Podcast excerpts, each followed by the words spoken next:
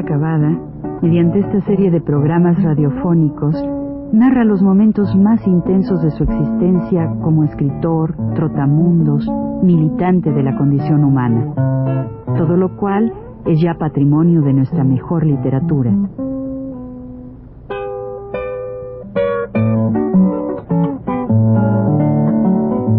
Con ustedes, Juan de la Cabada. Buenas tardes. Varias veces yo he repetido que cada historia o cuento tiene a su vez una historia. Y aquí estamos así a veces contando la historia de la historia. Aquellas cosas que no se dicen en el cuento precisamente, pero que tienen su historia. Y esta historia de hoy va a comenzar cuando yo estoy viviendo con una norteamericana, Esther Merrill, a quien viene de visita, viene a verla de visita una amiga que se llamaba Berta Rantz, una educadora norteamericana, Berta Rantz, que venía de Londres y me dijo a mí, me dice, ay, en Londres tú no puedes imaginarte, es, hay cosas, el rastro, es cosa impresionante, es tal y cual. Yo le dije, bueno, pues si quiere, le dije, aquí también hay alguna cosa así, digo, vamos, si quiere, vamos a, a Tepito, ¿no? Y puede verlo. A ver, dice, no, bueno, vamos, pero no puede ser nunca. Dice, la impresión de Londres es terrible, es una cosa espantosa, terrible. Bueno, le dije, pues si quiere, vamos allá. Pues vamos a Tepito. Y al comienzo de la, entrada del, del, de, aquella época, digo, lo que era entonces, aquella pues no, pues no, creía que, que no, que no podía nada superar a esa, esa impresión que traía de Londres. La cosa es que fuimos entrando y cada vez que entrábamos más y más en este, en este, en este, en este submundo de aquel tiempo extraño, se empieza a poner pálida y de repente se desmaya. Ahí tengo yo que salir, ¿verdad? Este, y me encuentro por suerte, por suerte un individuo llamado Ramón Arteaga, que había estado conmigo en la cárcel hacía mucho tiempo, me dice, Juanito, cárcel por acá, pues acá, mamá, ayúdame, ¿no? Vamos a llevar a esta señora a buscar un coche. Seguimos a buscar un coche. Bueno, la, llegó coche, lo único que yo perdí fue mi reloj, porque quién sabe quién me lo robó, yo creo que el mismo Arteaga. La cosa es que me desapareció mi reloj y la cosa es que la llevamos a ella y eso. Bueno, ahí vivíamos y también vivía ella. Y entonces un día, estábamos Esther y yo, oigo una voz, ¿no? que viene preguntando por Esther. Era, yo no sabía quién era, pero esta, la, entró Berta y le dijo ella, pues, eh, este, dile que, que, que tú recíbele, recíbelo y dile que, que estoy muy ocupada en este momento, pero que... Entonces esta dijo, no, que te trae un libro. Y entonces le dijo, ah, bueno, sí, pásalo, ¿no? Pasa el libro y que muchas gracias y y entonces el libro se llamaba Heritage of Mexico. Era un libraco así de antiguo, Heritage of Mexico. Y aquel señor era muy rico, por cierto, un señor que le mandaba esta cosa, la herencia de México. Y resulta que esta herencia fue tan, para nosotros tan, tan terrible, que esta, un libro viejo así, lo abre y había una fila de chinches corriendo. ¡Ay! soltó corriendo el libro. Heritage of Mexico. Una serie de. corrían por entre las. allá entre las, las, las junturas de los, del papel, salía una red de chinches. Bueno, y entonces sale. Le digo, ¿y esto qué? Me dice, pues mira, este señor es, es de Durango. Así. ¿Ah, me dijo el nombre, ¿no? Y no quiero decir el nombre porque es persona conocida.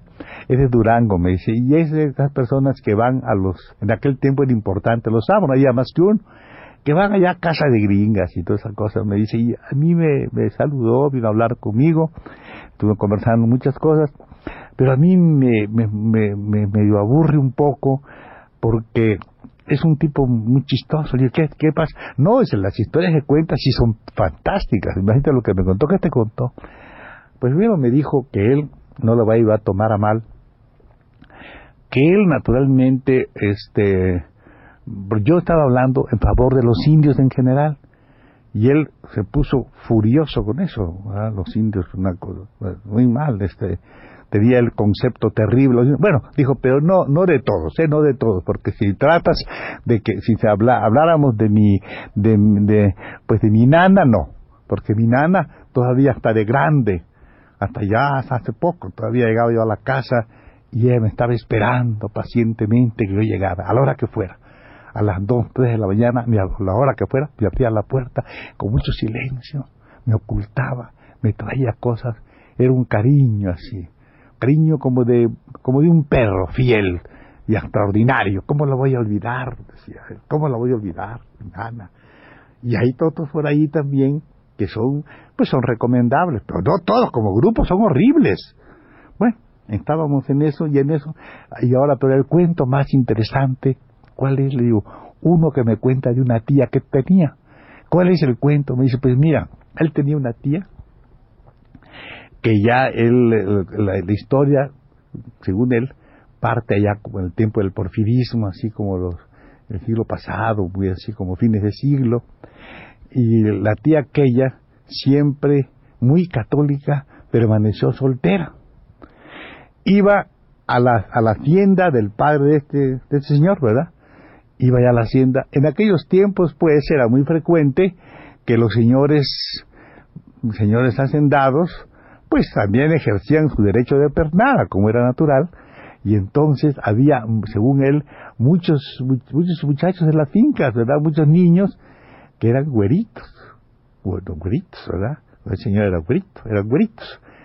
Y entre estas, esta muchacha, cuando iba a la finca, estaba furiosa por esas cosas, contra esos que eran sus probables hermanos. Entonces sentaba, traía muchos dulces, los ponía así, los chiquillos de la finca, pues, y ella los llamaba, ven niñito, ven niñito, ven niñito. Y cuando venían los güeritos, a buscar su dulce, les llegaba un pellizco, ¡ay! Les retorcía un pellizco terrible. Pecado de mi padre, pecado de mi padre, decía, ¿verdad? Adiós, ¿cómo está eso? Pues sí, así era. Dice, ah, ¿y qué, ¿y qué más? ¿Qué más? No, pues cuenta que esta muchacha, esta muchacha, le pidió al padre, porque era así, ¿no? Cosas así extrañas, que le trajera pájaros y pájaros, ¿no? Y le trajeron como hasta 200 o 300 pájaros de una gran jaula, de todos colores, pájaros preciosos una jaula muy bonita, ¿verdad? Pero resultó que para llegar a la Semana Santa, de ella decretó, ¿verdad?, el ayuno para los pájaros. ¿verdad? y los puso a ayunar, gracias a que las sirvientas que eran tan así daban un poquito de comida, pero se pudieron muchos pájaros. Y ella decía, el Señor supo lo que hizo, los que se murieron debían morir. Entonces quedaron ahí ya para el futuro, todas las Semanas Santas, todos los tiempos de aquellos, le daban a ella, las guardaban siempre, las criadas le daban alguna cosa a los pájaros para sustentarlos.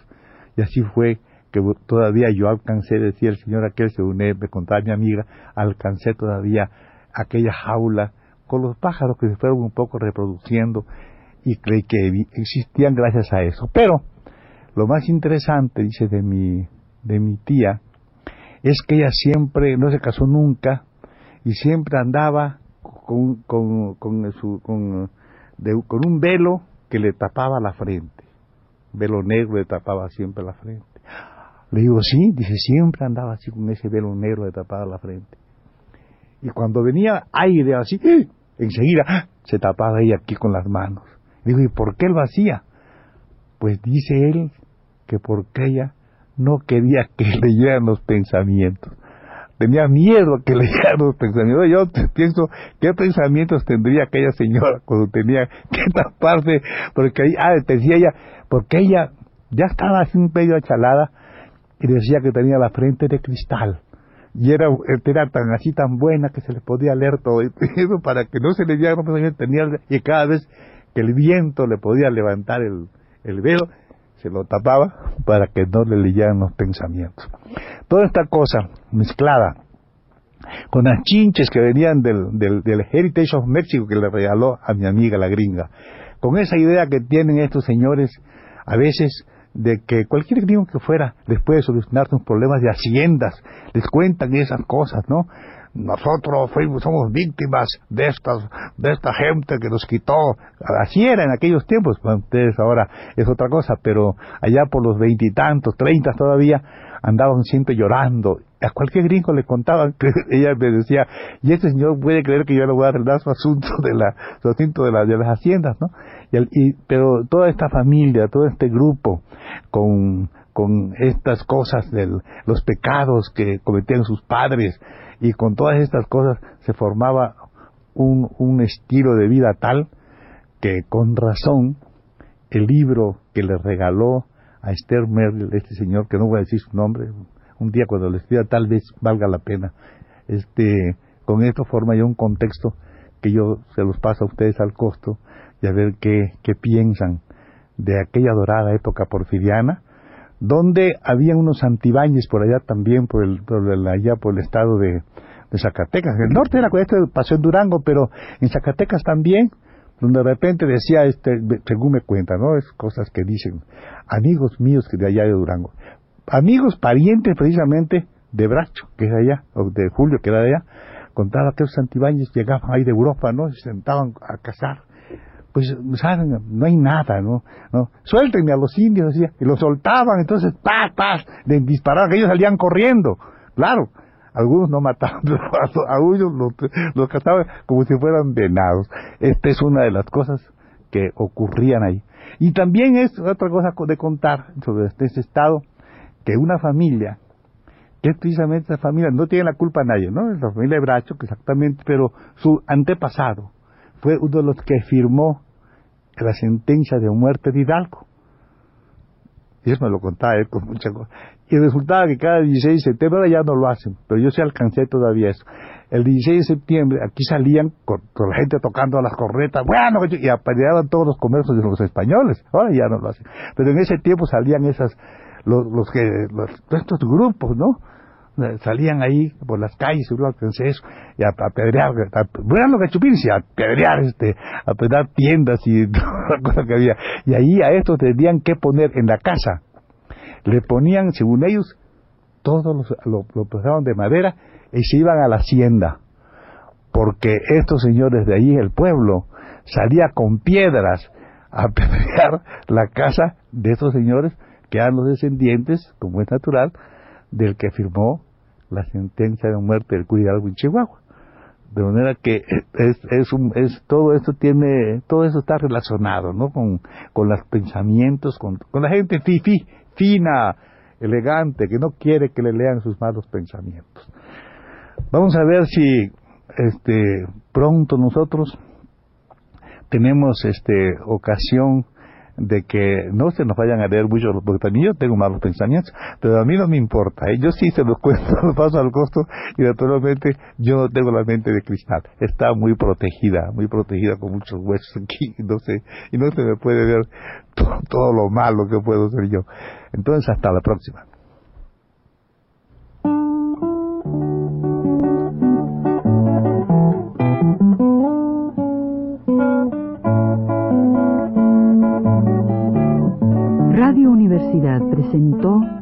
Recuento Vivo.